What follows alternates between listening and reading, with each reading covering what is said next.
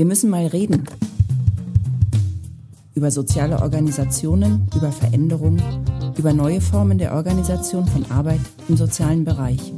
Wir stellen unsere Arbeit auf den Prüfstand und suchen nach neuen Wegen, unsere Projekte und Vorhaben fit für die Zukunft zu machen.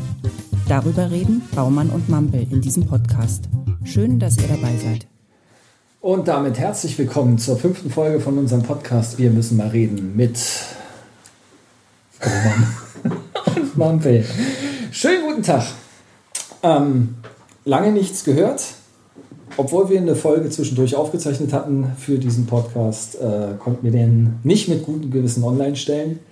Nicht, weil es inhaltlich eine Katastrophe gewesen wäre, sondern weil ich die Technik nicht im Griff hatte und ähm, wir euch das nicht zumuten wollten, in dieser Qualität unseren Podcast zu hören. Nach einem kurzen Exkurs in unserer letzten ausgestrahlten Folge zum Thema Seenotrettung widmen wir uns heute wieder dem Lieblingsthema in unserem Podcast der agilen Organisationsentwicklung, zumindest weitestgehend. Thomas, was steht heute an? Heute haben wir schon wieder Rolf Wiegand zu Gast. Der war schon mal hier. Und es war ein total spannendes Gespräch, was wir geführt und aufgezeichnet hatten. Ähm, wir versuchen, den Faden wieder aufzugreifen und so die wesentlichsten Gesprächsfäden, Gesprächsthemen nochmal ähm, zu besprechen, nochmal aufzugreifen, nochmal zu vertiefen. Rolf Wiegand ähm, ist eigentlich der beste arbeitnehmenden Vertreter, den man sich für ein solches Gespräch wünschen kann. Rolf Wiegand ist engagiert in der Sozialdemokratischen Partei Deutschlands, da irgendwie aktiv in der Arbeitsgemeinschaft für Arbeitnehmerfragen, war und ist vielleicht sogar da noch im Landesvorstand, ist seit Jahr und Tag engagiert als Personalrat bei den Berliner bei der Straßenstadtreinigung und ist jetzt bei Verdi im Präsidium, im Vorstand. Erzähl uns selber, was du alles so machst. Ja, ähm, also ich bin bei der Berliner Stadtreinigung angestellt, immer noch, seit mittlerweile über 30 Jahren und äh, dort im Personalrat auch seit 22 Jahren, also lange dabei. Bin im Bereich der Müllabfuhr der Abfallwirtschaft tätig und äh, dort im Bereich der Personalkoordination, was eigentlich mein ursprünglicher Job ist, meine Tätigkeit eigentlich ist. Und dazu gehört, dass ich eben in Verdi aktiv bin, auch seit Jahrzehnten und äh, da nach und nach die äh, Positionen auch gesammelt habe, eben vom Vertrauensmann über Betriebsgruppenvorsitzender, über Landesbezirk Vorstand über Bundesvorsitzender für den Bereich der Energiewirtschaft, Abfallwirtschaft, Wasserwirtschaft und eben auch im äh, Präsidium des Gewerkschaftsrats, des höchsten Gremiums von Verdi sein darf, sodass äh, sich dann nach und nach natürlich der Blick immer weiter weitet. Ja. Wer sich dafür interessiert, was Rolf Wiegand so alles macht, wenn er nicht bei uns zum Podcast-Interview sitzt, dem möchte ich dringendst seine Facebook-Seite empfehlen, weil äh, mich beeindruckt immer sehr, ähm, was du so alles machst. Also nicht, nicht selten fängt dein Tag schon morgens um halb sechs, sechs an mit irgendwelchen Frühbesprechungen mit Müllkutschern auf irgendwelchen Betriebshöfen der Berliner Stadtreinigung. Dann bis spät abends irgendwie unterwegs zu Gewerkschafts- und Parteisitzungen und alles im Interesse der Durchsetzung der Rechte der Arbeitnehmenden in dieser Stadt. Also das meine ich jetzt auch vollkommen unironisch, das verdient wirklich höchsten Respekt und uns freut natürlich, dass du trotz deines vollen Programms heute Zeit hast, mit uns über einen Aspekt von arbeitnehmenden Interessen zu reden, ähm, der halt irgendwie so ähm, mit unserem agilen Organisationsentwicklungsprozess zu tun hat, den wir hier im Stadtteilzentrum Steglitz seit einiger Zeit betreiben und ähm, wo uns natürlich irgendwie brennend interessiert, wie man einen solchen Prozess aus gewerkschaftlicher Perspektive begleiten, betrachten, beurteilen kann. Mhm. Sehr gerne. Immer mehr Unternehmen ähm, wollen sich zu agilen Organisationen entwickeln. Hierarchien sollen weitestgehend überwunden werden. Prinzipien der Selbstverantwortung und Selbstorganisation sollen eingeführt und entwickelt werden. Wie siehst du als Gewerkschafter diese Entwicklung? Ja, grundsätzlich ist es ja was Positives. Ne? Also zu sagen, wir binden möglichst äh, breit Beschäftigtengruppen, also Beschäftigte mit ein in den äh, Willensbildungs- und Meinungsbildungsprozess äh, in meinem Unternehmen, in der jeweiligen Struktur, in der ich arbeite, um letztendlich auch um die Aktivitäten natürlich zu, zu, die Motivation herzustellen, sich einzubringen, auch mit den eigenen Ideen und Erfahrungen. Wir äh, Menschen leben davon, dass wir diese Erfahrungen, äh, die wir im Laufe der Zeit auch sammeln, mit, wirklich mit einbringen können im positiven Sinne.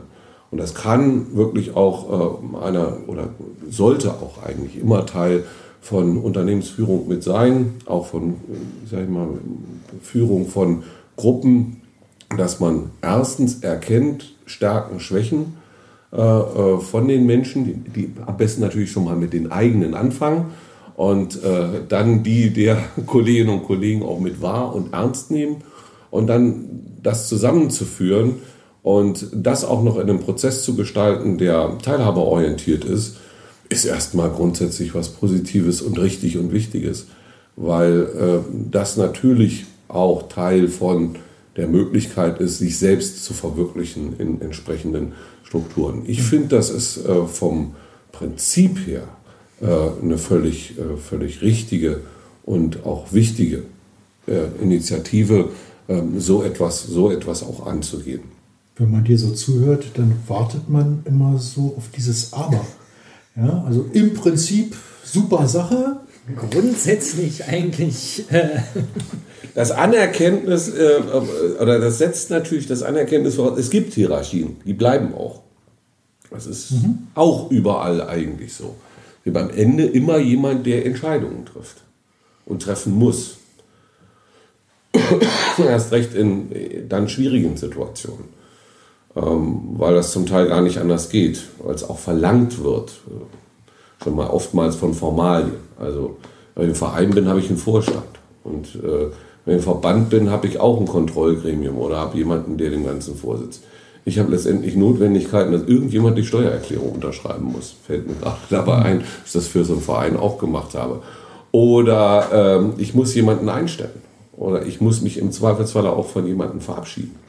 Also ja? wenn es um agile Organisationsentwicklung geht, behauptet ja niemand, dass es jetzt darum geht, dass keiner mehr Entscheidungen trifft, dass irgendwie alles basisdemokratisch irgendwie gelöst und ausdiskutiert werden muss und dann sozusagen das Kollektiv im Konsens irgendwie alle gemeinsam macht, sondern dass die, die, der Prozess der Entscheidungsfindung anders gestaltet wird, dass also die entscheiden, die an der Entscheidung beteiligt sind, die am meisten Ahnung haben, die am meisten Kompetenz in einer bestimmten Frage haben einbringen können und nicht unbedingt der oder diejenige, der in der Hierarchie am weitesten oben steht und oft ja nicht mehr mitkriegt von dem, was tatsächlich irgendwie an der Basis gebraucht wird. Also Deswegen gab es von mir auch kein Aber.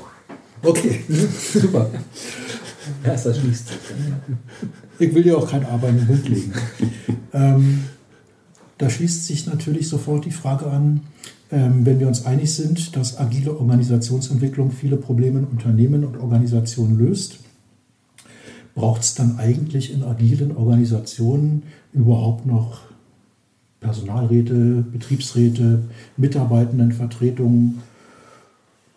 Denn ich meine, wenn jetzt die Beschäftigten, wenn die Arbeitnehmenden ähm, an der Gestaltung der Bedingungen mitwirken, wenn die das selbst so gestalten, wie sie es vor Ort brauchen, um bestmögliche Arbeitsbedingungen zu haben, bestmögliche Ergebnisse liefern zu können, wenn sie im Prinzip vollkommen selbstverantwortlich sozusagen gestalten können, wie der Arbeitsalltag aussieht, wie die Arbeitsprozesse aussehen, wie Entscheidungen zustande kommen, ähm, ist doch im Prinzip aus der Perspektive der Arbeitnehmenden alles hervorragend organisiert. Man braucht im Prinzip so diese ganzen Mitbestimmungsformalien überhaupt nicht mehr.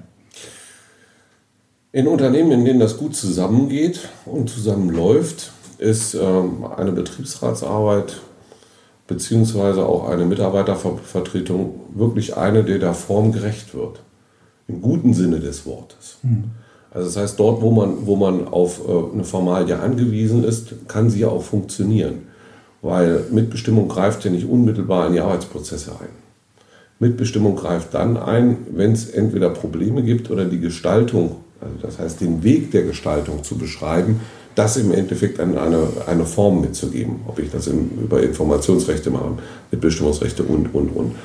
Und das heißt, es greift ähm, dann, wenn es zu Konflikten kommt. Und natürlich kann man probieren, auch Konflikte, die im Mitarbeiterbereichen aufkommen, ohne Form zu regeln. Und da kommt der Punkt dazu, am Ende entscheidet aber noch jemand. Ja, was ja auch richtig ist. Darf ich dich ganz kurz unterbrechen, ja. damit ich da den Anschluss nicht verliere? Ja. Ähm, du sagst, sozusagen Betriebsräte, Mitarbeitendenvertretungen kommen dann ins Spiel, wenn es Konflikte gibt. Oftmals, ja. Ja, ähm, in meinem Erleben ähm, kommen Betriebsräte und Mitarbeitendenvertretungen eigentlich überall mit ins Spiel, wo es irgendwie um die Ausgestaltung von Prozessen geht. Da geht es irgendwie um die, um die Gestaltung von Öffnungszeiten, von die, die Ausgestaltung von Computerarbeitsplätzen, dann geht es halt irgendwie um so Abläufe, die halt irgendwie vielleicht neu strukturiert werden müssen. Immer muss der Betriebsrat, müssen die Mitarbeitendenvertretungen vollumfänglich eingebunden werden. Ja. Was mir jetzt für so einen Raubsau kapitalistisch geprägten Betrieb durchaus plausibel erscheint, weil da gibt es ja wirklich irgendwie einige Leute, ja, für die möchte man ja auch nicht irgendwie ungeschützt arbeiten. Ja, aber jetzt in so einer gemeinwohlorientierten, gemeinnützigen Organisation, die nicht gewinnorientiert ist, wo die Mitarbeitenden halt äh, maßgeblich an der Gestaltung der Bedingungen selbst beteiligt sind und selbst mitwirken können, ähm, brauche ich doch diese Formalien nicht. Also die Mitarbeiterinnen und Mitarbeiter bestimmen selbst, wie die Abläufe organisiert werden sollen, welche Arbeitsmaterialien sie brauchen, wie der Prozess strukturiert werden soll und was als Ergebnis hinten rauskommen soll und wie sie das gemeinsam erreichen. Welchen Sinn und Zweck hat da jetzt ein Betriebsrat? Naja, der Punkt ist natürlich, du hast ja so ein Beispiel Arbeitsschutz und Arbeitssicherheit. Ja, ähm, das, das ist ja nicht nur in der Frage der Mitbestimmung geregelt, sondern das ist schon im Arbeitsschutzgesetz geregelt. Und dass da Mitarbeitervertretungen drauf gucken sollen, beziehungsweise es mitgestalten sollen, also gar nicht mal mitgestalten, sondern sie sollen ja kontrollieren, ob die Gesetze eingehalten werden. So, das sind ureigens ja erstmal Arbeitnehmerrechte. Ähm, die kommen natürlich daher, dass an bestimmten Punkten diese auch immer wieder nicht eingehalten worden sind oder mhm. äh, beziehungsweise auch immer wieder Neuerungen erfahren. Gerade im Arbeits- und Gesundheitsschutz gibt es da etliches, wo man auch immer drauf, äh, sich drauf beziehen kann. Ja, und da gibt es eine formale Einbeziehung, nicht nur, und formal meine ich dabei eine institutionalisierte Einbeziehung von Beschäftigtenvertretungen, ja, die dann äh, da natürlich die kollektiven Rechte der Beschäftigten wahrnehmen. Und die gibt es ja. Äh, die gibt es an und für sich, weil es gibt ansonsten ja auch, ob jetzt in einem Verein oder in einer gemeinnützigen Trägerschaft oder sonst noch was, gibt es ja auch, äh, es gibt ja von der Institution selber auch Interessen. Und die sind, die sind zwar nicht nur daran orientiert, jetzt dem Gemeinwohl dienend äh, im jeweiligen Fall was zu machen, sondern wer ja seine eigene Organisation da auch nicht nur am Leben erhalten, sondern eventuell da auch gestalterisch sich entsprechend da ausweiten oder bestimmte Aufgaben übernehmen, neu strukturieren und, und, und. Und ich nehme mal das ganze Thema weniger Arbeitsschutz, sondern Gestaltung von Arbeitszeiten. Öffnungszeiten kann ja zum Beispiel jeder selber festlegen aber die dazugehörigen Arbeitszeiten werden schnell strittig. So, und nicht aus Prinzipienreiterei, sondern weil die Frage der Gestaltung und Verteilung von Arbeitszeiten in Beschäftigtenbereichen mit der Frage, ist das gerecht? Nun ist Gerechtigkeit ein sehr großes Wort, weil die Frage einer gefühlten Ungerechtigkeit kommt ja schnell hoch. Äh, und die Frage, was, was will ich? Diese Form der Gestaltung, ja, die, die kann eben oder die ist eben über die Institution Mitarbeiterinnenvertretungen, Betriebsräte und Personalräte mitzugestalten, weil es darüber eben entsprechend gesetzlich schon klare Regeln gibt, wie man es denn tut. So, greift das und das greift. Für mich final. Ich kann es nur aus meinem eigenen Betrieb heraus sagen. Wir haben eine Dienstvereinbarung in der, in der Stadtreinigung auch unter anderem, die für flexible Arbeitszeit sorgt. Das heißt, wir haben die Voraussetzungen dafür geschaffen, dass wir flexible Einsätze schaffen. Mhm. Im Zeitraum von 6 bis 20 Uhr. So, normal Montag bis Freitag, aber wir arbeiten ja sieben Tage die Woche, 24 Stunden. Also es gibt da auch mehr als genug Abweichungen davon, wo es aber Voraussetzungen dafür gibt, wie man das kann. Und die Frage, wie zum Beispiel die, äh, die, die Präsenz äh, gewährleistet wird in diesen Zeiträumen, weil wir haben auch eine Öffnung, das heißt, du hast keine Kernarbeitszeit mehr in dem Sinne, du kannst bis zu vier Stunden Pause machen an einem Tag. Äh, eigenständig, mhm. eigenständig gewählt, aber natürlich in Absprache mit den Kolleginnen und Kollegen. Und diese Dinge der Präsenzzeiten, die ja notwendig sind für bestimmte Tätigkeiten, die werden in Gruppenabsprache mit Unterschriften entsprechend bestätigt und nach zwei Drittel Mehrheit verabschiedet. Da bin ich raus aus einer Mitbestimmung in der konkreten Ausarbeitung der jeweiligen Arbeitsgestaltung und Arbeitszeitgestaltung, habe aber den Rahmen gesteckt und den auch so vereinbart, damit ich weiß, wann zahle ich eigentlich Überstunden, wann ist eigentlich Mehrarbeit, wann muss ich eventuell nochmal einen Antrag stellen, weil da geht es in die Nachtarbeit hinein und, und, und. Wo ich dann sage, die, das, ist, das ist Mitbestimmung Leben unter Integration äh, und Beteiligung auch der Beschäftigten. Und das finde ich auch wichtig, weil bestimmte Konflikte gehören nicht ins 1-1-Verhältnis Beschäftigter zu Verantwortlichen in einer Gruppe, sondern durchaus auch dann rausgeholt aus einer Gruppe und im Grundsatz vereinbar. Eine Vereinbarungskultur, die für mich eben als Gewerkschaft, aber als Personalrat, Betriebsrat wichtig ist, lebt eben davon, dass man genau diese Rahmenbedingungen gemeinsam setzt und die Voraussetzungen zu schaffen, dass bestimmt, dass diese Dinge auch miteinander gut funktionieren. Ich glaube, das ist hilfreich. Ich habe nur die Erfahrung gemacht, dass es hilfreich ist. Also ich kann dieses Bild irgendwie nachvollziehen ähm, und kann mir auch so Typen von Unternehmen vorstellen, wo es vielleicht oder wo es sehr wahrscheinlich so notwendig ist. Ähm, so in den Kontexten, in denen ich unterwegs bin, mhm. frage ich mich wirklich, ob es notwendig ist, dass eine Gruppe von selbstverantwortlich handelnden Menschen, die zum Beispiel in so einem Team oder in einem Projekt, in einer Einrichtung, mhm. in einer Kindertagesstätte jetzt ähm, für die Betreuung von 100 Kindern zuständig verantwortlich sind, ob die irgendjemanden brauchen, an den sie die, die, die Wahrnehmung oder Vertretung ihrer Interessen delegieren müssen. Warum können die das nicht selber? Warum ähm, Warum können die nicht als Gruppe, als Team ihre Arbeitszeiten, immer natürlich alles im, im Rahmen der geltenden gesetzlichen Bestimmungen, die gelten für alle, die sind nicht verhandelbar, der mhm. Rahmen, die Rahmenbedingungen sind vorgegeben. Ähm, warum können, können die, die Kolleginnen und Kollegen nicht, nicht vollkommen frei auf Augenhöhe mit den, allen Beteiligten im System die Bedingungen so aushandeln, wie sie sie brauchen? Warum muss delegiert werden an Vertretungen, die dann halt mit, der, mit Vertretern der anderen Seite dann auf einer anderen Ebene ähm, verhandeln, was für den Rest des Systems gut ist. Also wenn, also nehmen wir, nehmen wir doch das Kita-Beispiel. Das Kita-Beispiel fängt ja damit an, dass ich ein Angebot machen will an, äh, an Eltern. Mhm. Ja? Also die Einrichtung will ein Angebot an Eltern machen für, äh, für die Betreuung der Kinder. So. Und dann legen jetzt die Erzieherinnen und Erzieher die Öffnungszeiten selber fest. Mit den Eltern zusammen. Aber mit den Eltern. Ja, natürlich. Also ja, aber warum denn mit den Eltern? Erstmal legen sie doch selber fest, wie sie arbeiten wollen. Ja, schon, schon. Äh, die Idee ist ja schon, dass man die Menschen, für die man das macht, in diese Entscheidungen dringend mit einbezieht. Wenn okay, ich also es kommt bis, bis 20 Uhr mache und die Eltern brauchen das aber bis 20 Uhr nicht, brauche ich auch die Öffnungszeiten so. nicht bis 20 Uhr. Ja, aber ich muss ja mich um mein Kind selber kümmern und kann das nur will das ab 15 Uhr machen. Mhm. ich bin nicht in einer Gruppe von 100, sondern ich bin in einer Gruppe von, also ich will 200 Kinder betreuen, aber ich bin in einer Gruppe von 15. Und ich will, weil meine Lebensplanung ist eigentlich 6 bis 15 Uhr finde ich gut, weil dann kann ich mich um mein Kind kümmern. Mhm. Das finde ich in Ordnung. Mhm. Und das stelle ich absolut. Dann kommst du in den Aushandlungsprozess mit dem Rest des Teams. Ja, warum soll ich es denn aushandeln? Ja, wer soll es dann sonst aushandeln? Ja, aber ich sag mal, ich, ich bringe das doch ein. Ich, mein Bedürfnis bringe ich ein. Ja.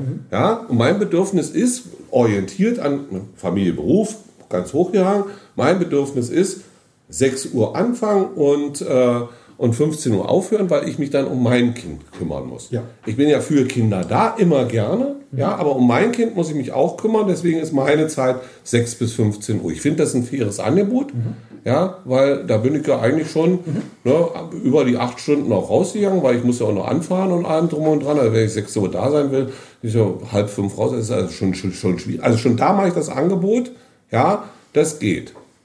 Finde ich völlig in Ordnung. So, mhm. da können sich die anderen nachrichten.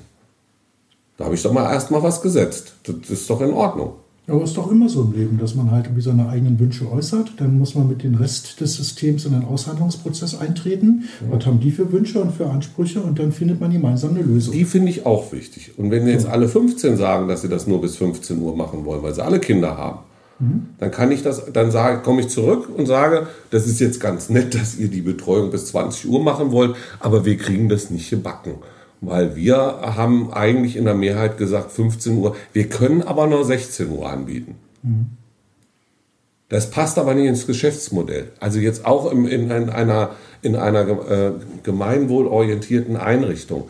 Und es passt auch zum Teil nicht zu dem, was im Endeffekt, sage ich mal, die Eltern wollen, beziehungsweise dann an der Stelle schon Kunden wollen. Denn die Orientierung auch da, sagen wir, die Art und Weise, wie da zum Teil rangegangen wird, ist ja eine Kundenorientierung. Ja, und die zum Teil verstehen die sich auch so.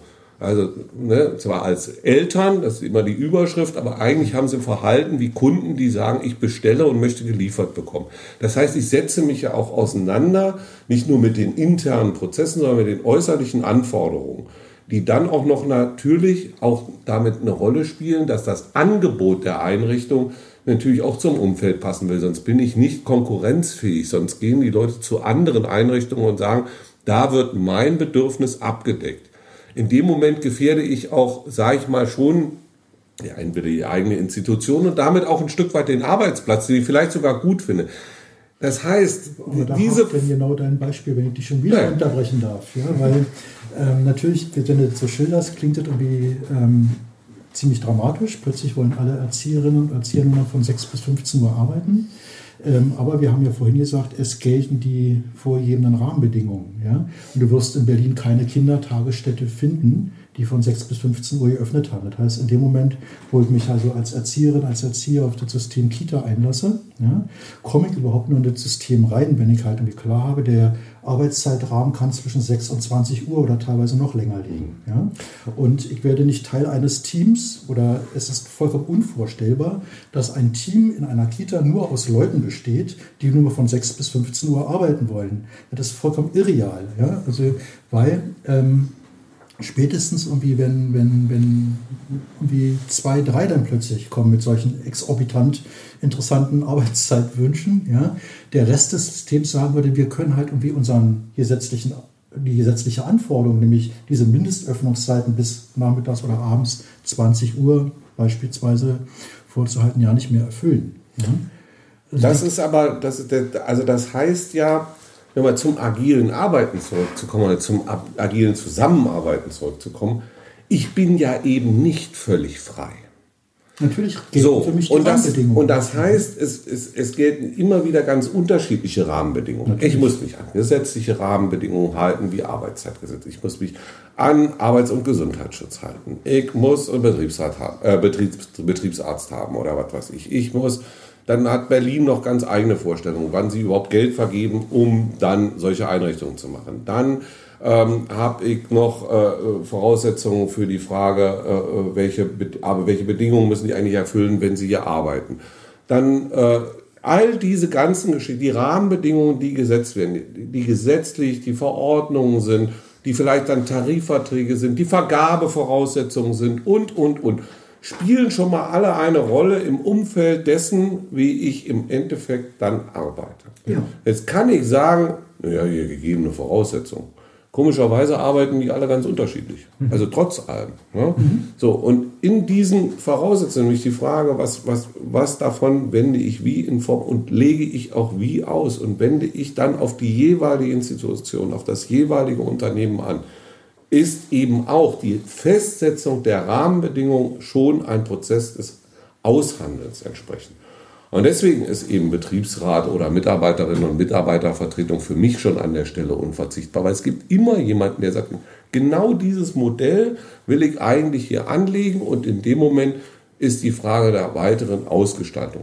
Interessant wird es nicht in dem Moment, wo ich was neu habe, auf der grünen Wiese aufbaue und sage, ich suche mir die Leute dafür, sondern in einem Veränderungsprozess sage, ja, der Teil wird aber wahrscheinlich weniger. Ich habe aber gegebene Mitarbeiterinnen und Mitarbeiter, verändere den Prozess jetzt an der Stelle, weil ich auch quasi mein Marktsegment verändere. Der Transformationsprozess, der wird immer im Dialog stattfinden orientiert sich letztendlich aber auch an der Frage von Aushandlungsprozessen, die nach meiner festen Überzeugung durch eine institutionalisierte äh, äh, Organisationseinheit an der Stelle eben auch Mitarbeiterinnen und Mitarbeitervertretung und Betriebsräte und Personalräte bei uns, äh, da einen Rahmen mitgeben, der wichtig ist, um die wesentlichen Eckpunkte mit festzusetzen. Wir haben jetzt gesagt, es gibt Rahmenbedingungen, es gibt gesetzliche Rahmen, die gegeben sind und die sind ja diese Vorgaben, ähm, die jetzt nicht in unserem Fall die Organisation macht, sondern die von außen gelten, sind ja im Bereich Kita schon so eng gefasst. Wenn jetzt noch jemand daherkommt und sagt, so, wir verhandeln jetzt mal äh, noch ein paar engere Rahmenbedingungen, an die ihr euch dazu noch zu halten habt. Dann ja. wird die Flexibilität in den einzelnen Einrichtungen ja immer weniger. Ja, das ist der Sinn der Mitbestimmung, also das ist nicht Sinn der Mitbestimmung, ist, äh, ist an der Stelle eben schon auch nochmal ergänzende Rahmenbedingungen zu setzen. Ich sage das nochmal, mache das nochmal bezogen auf um unsere Arbeitszeitmodelle, die wir bei uns entwickelt haben, um mehr Flexibilität zu erhalten.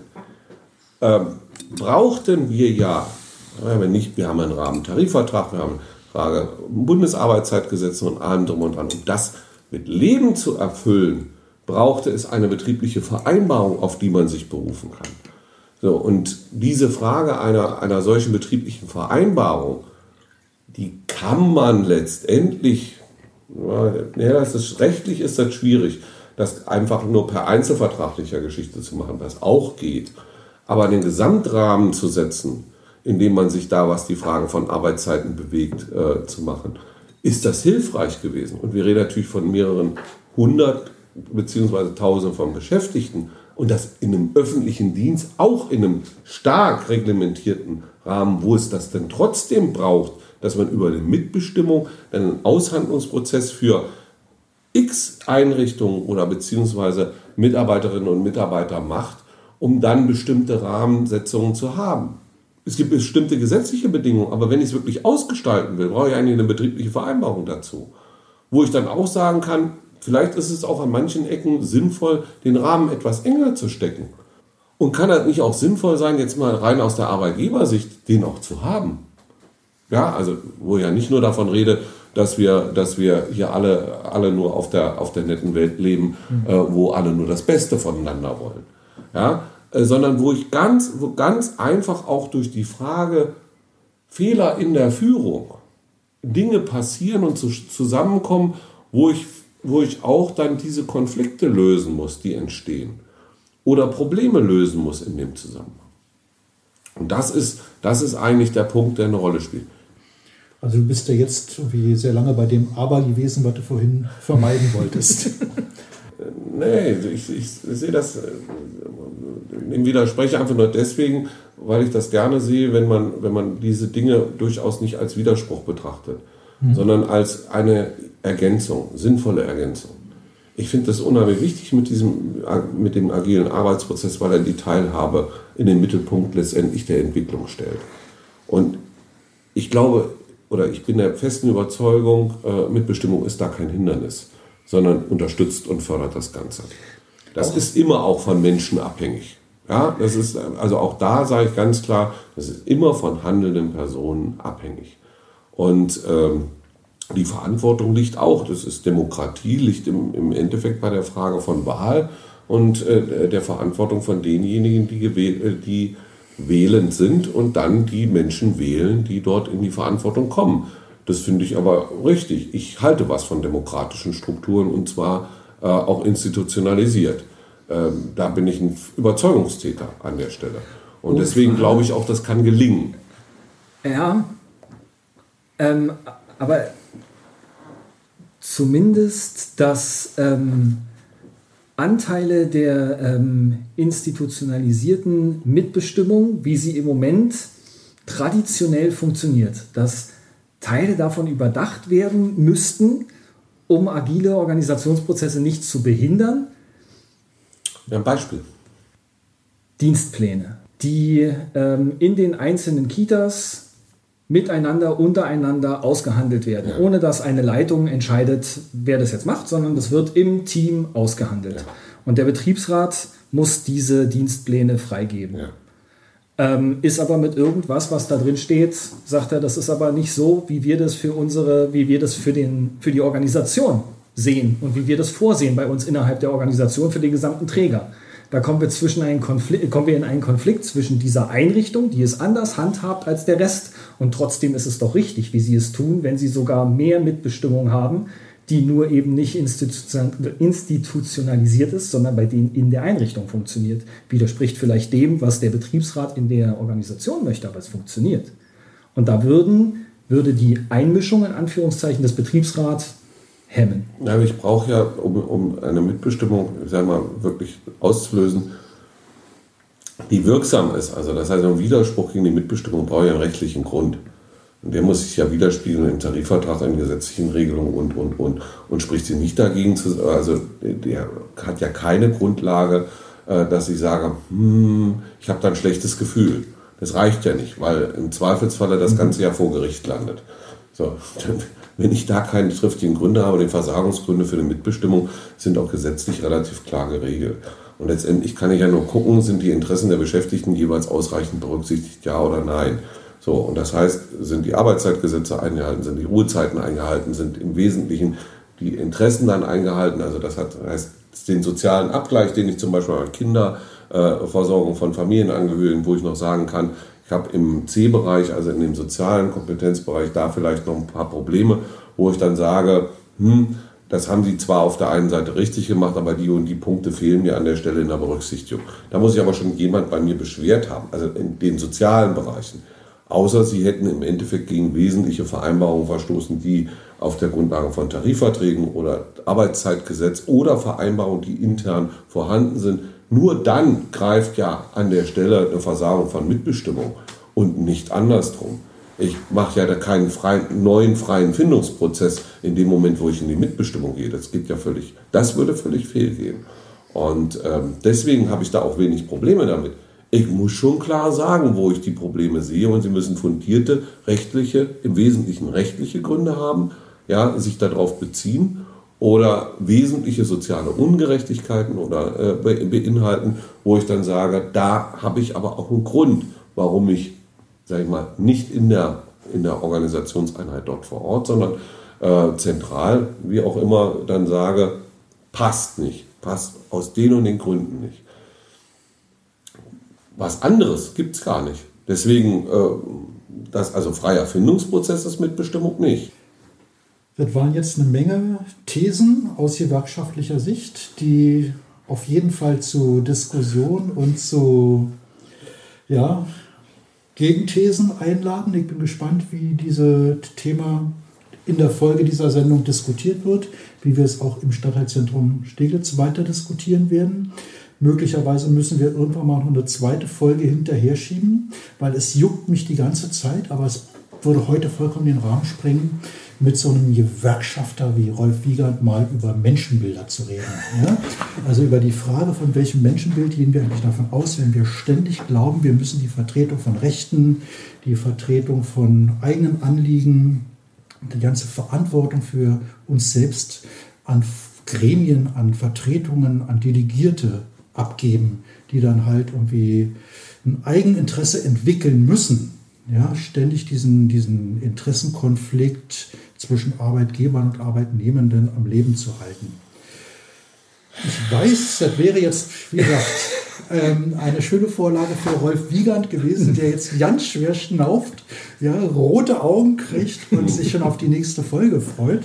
Aber er hat ja auch noch die Gelegenheit, ähm, uns drei Wünsche mit auf den Weg zu geben. Ähm, drei Wünsche für den äh, Prozess innerhalb des Stadtteilzentrums Steglitz.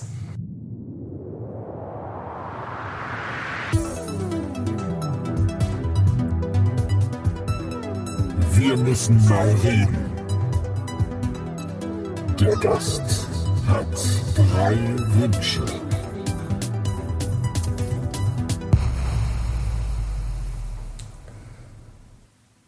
Also ich glaube an den selbstverantwortlichen Menschen. Ähm, und deswegen wünsche ich, dass euch, dass ihr in diesem Prozess äh, erfolgreich seid, dass die Selbstverantwortung und Selbstverwirklichung, die da reinspielt, zum Erfolg äh, des Stadtteilzentrums wird. Als erstes. Weil ich an dieses Selbstbewusstsein und das, das auch die Selbstständigkeit der Menschen glaube und sie auch immer wieder einfordere, bin ich auch der festen Überzeugung, man braucht überhaupt keine Angst vor Mitbestimmung zu haben, weil das letztendlich auch weiter lebendig macht. Und drittens wünsche ich mir natürlich auch keine Angst vor Gewerkschaften, sondern den Mut äh, dazu, sich eben auch demokratisch zu engagieren. Und Demokratie braucht immer das Bewusstsein aller, und zwar das offene Bewusstsein aller. Und das fängt im Kleinsten an. Und nur wenn es im Kleinsten auch funktioniert, kann es im Ganzen funktionieren. Und deswegen wünsche ich mir eben auch den Mut zur Demokratie, zur Demokratie und zu demokratischen Strukturen. Auch in kleinen Unternehmen oder im Stadtteilzentrum. Das war Rolf Wiegand, der uns ja, mit interessanten Ansichten, Einsichten und Einblicken in die gewerkschaftlichen Denkweisen bereichert hat. Und ähm, den wir bestimmt nicht das letzte Mal zu Gast hatten, weil es gab, ich habe mir ein paar Sachen hier schon irgendwie notiert, die wir auf jeden Fall weiter diskutieren müssen. Und ja, ich freue mich drauf und bin gespannt, wie gesagt, auf die Rückmeldung, auf die Diskussionsbeiträge zu diesem Podcast.